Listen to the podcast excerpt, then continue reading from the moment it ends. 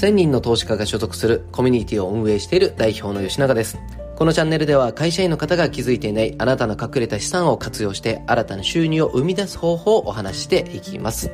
さあ、今回ですね、3つ目のおすすめの本というところで、僕の人生を変えた最後の本ですね。あの、いっぱいあります結論言うとね、いろんな本が僕のこう中に積み重なっていって、いろんなものが蓄積されるからこそ今できているんですけども、皆さんにおすすめする本、最後3つ目っていうのがですね、水野圭也さんの夢を叶える像ですね。あの、第1巻だけしか僕は読んでいません。2巻目は途中まで読んだんですけども、1だけでも十分得るものがあったというところでお話をします。えー、実際にですね、読まれた方かなり多いと思いますね。あの、小説というか、まあ、本でもありますし、確か漫画もなってるし、ドラマも確実になってますよね。漫画あったかな？あれば一番いいと思うんですけども、えー、結論言うとね、ものすごいシンプルなんですよ。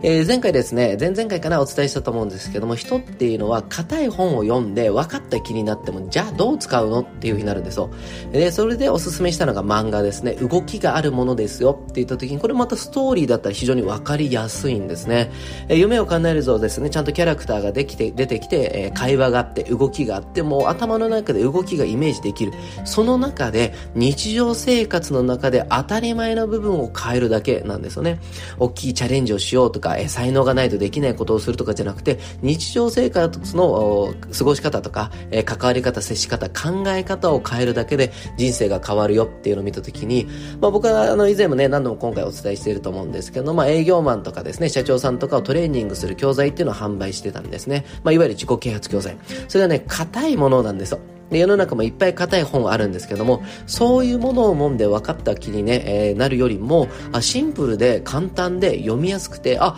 明日からできそうだな、もっと言えば今日からできそうだな、負担なくっていうのが、えー、この本なんですね。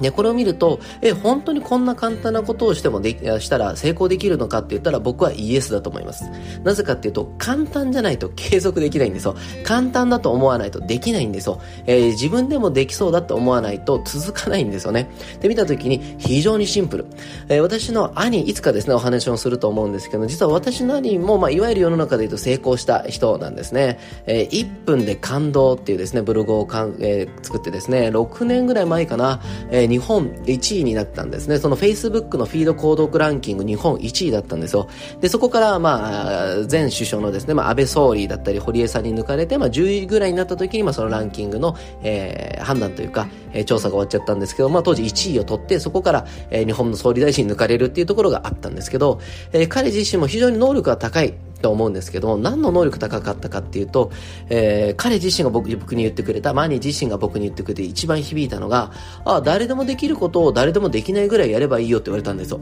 もう僕の中で痺れましたね。決して才能じゃないんですよ。誰でもできることを誰でもできないぐらい努力をすれば誰でも成功するよって言われた時に、それを体現しちゃったんです、何が。で、それが僕が21で独立した時。兄が23の時にですね、えー、一緒に独立をして、まあ二人とも別々のビジネスだったんですけども、お金がね、ないんで、えー、兵庫県尼崎の食い瀬というですね、阪神沿いのですね、本当に貧乏な家、えー、2LDK なのに家賃が5万というね、おそらく幽霊住んでたんじゃないかなっていう経験がちょっとあるような、えー、とこに住んでたんですけど、正直兄の場合はね、5年ぐらいはね、花咲かなかったんですね。えー、でもその5年後、23から5年後28に一気日本1位になって、それこそ大阪の近鉄百貨店の癒しフェアとかにも顔が出てたんですよね。でそれで結構成功してた、成功というか、まあ、結果が出てたんですね。で、その兄がやっぱ言った言葉っていうのが非常にシンプルで一番誰でも体現、えー、真似できるっていうところだと思うんですよ。やっぱりそのスティーブ・ジョブズだったりとかね、ビル・ゲイツだったりとかね、えー、いろんな天才世の中いますけども、そんなのね、僕はなれないと思ってますし、えー、なるための努力量とか、もう頭のネジの外れ方が違うと思うんですよ。でも、僕がこの投資の世界だったりとか、企業の世界でいつも言ってることっていうのがこの中に、えー、隠れているとか含まれてるんですけども、再現性があるからこそ僕は投資は好きですし、企業っていうのも同じく再現性がある。つまり、同じことをすればある一定領域までは誰でもいけるんですよ。で、その時に誰でもいけるけども、えー、いわゆる普通の人たちが誰でもできないようなところまでやるかだけだったんですね。えー、それをするだけで今これを聞いてる全ての方々がある程度の結果が出ます。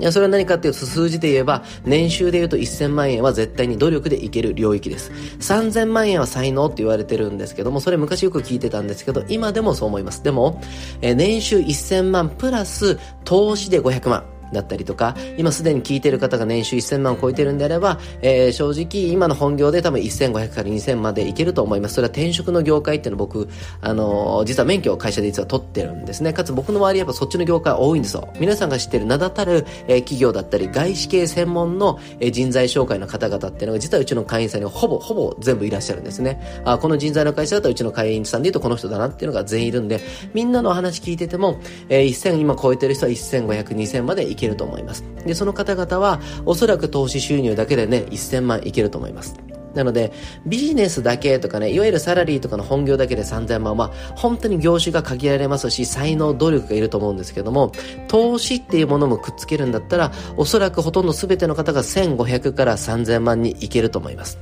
明日はですね、そこの部分もちょっと含めて、えお金の基礎的な知識っていうところ、ここのお話をして、え皆さんが実生活で活かせる部分をですね、伝えれればと思います。えそれでは皆さん今日もですね、ご自身の資産を活用していい一日にしていきましょう。それでは。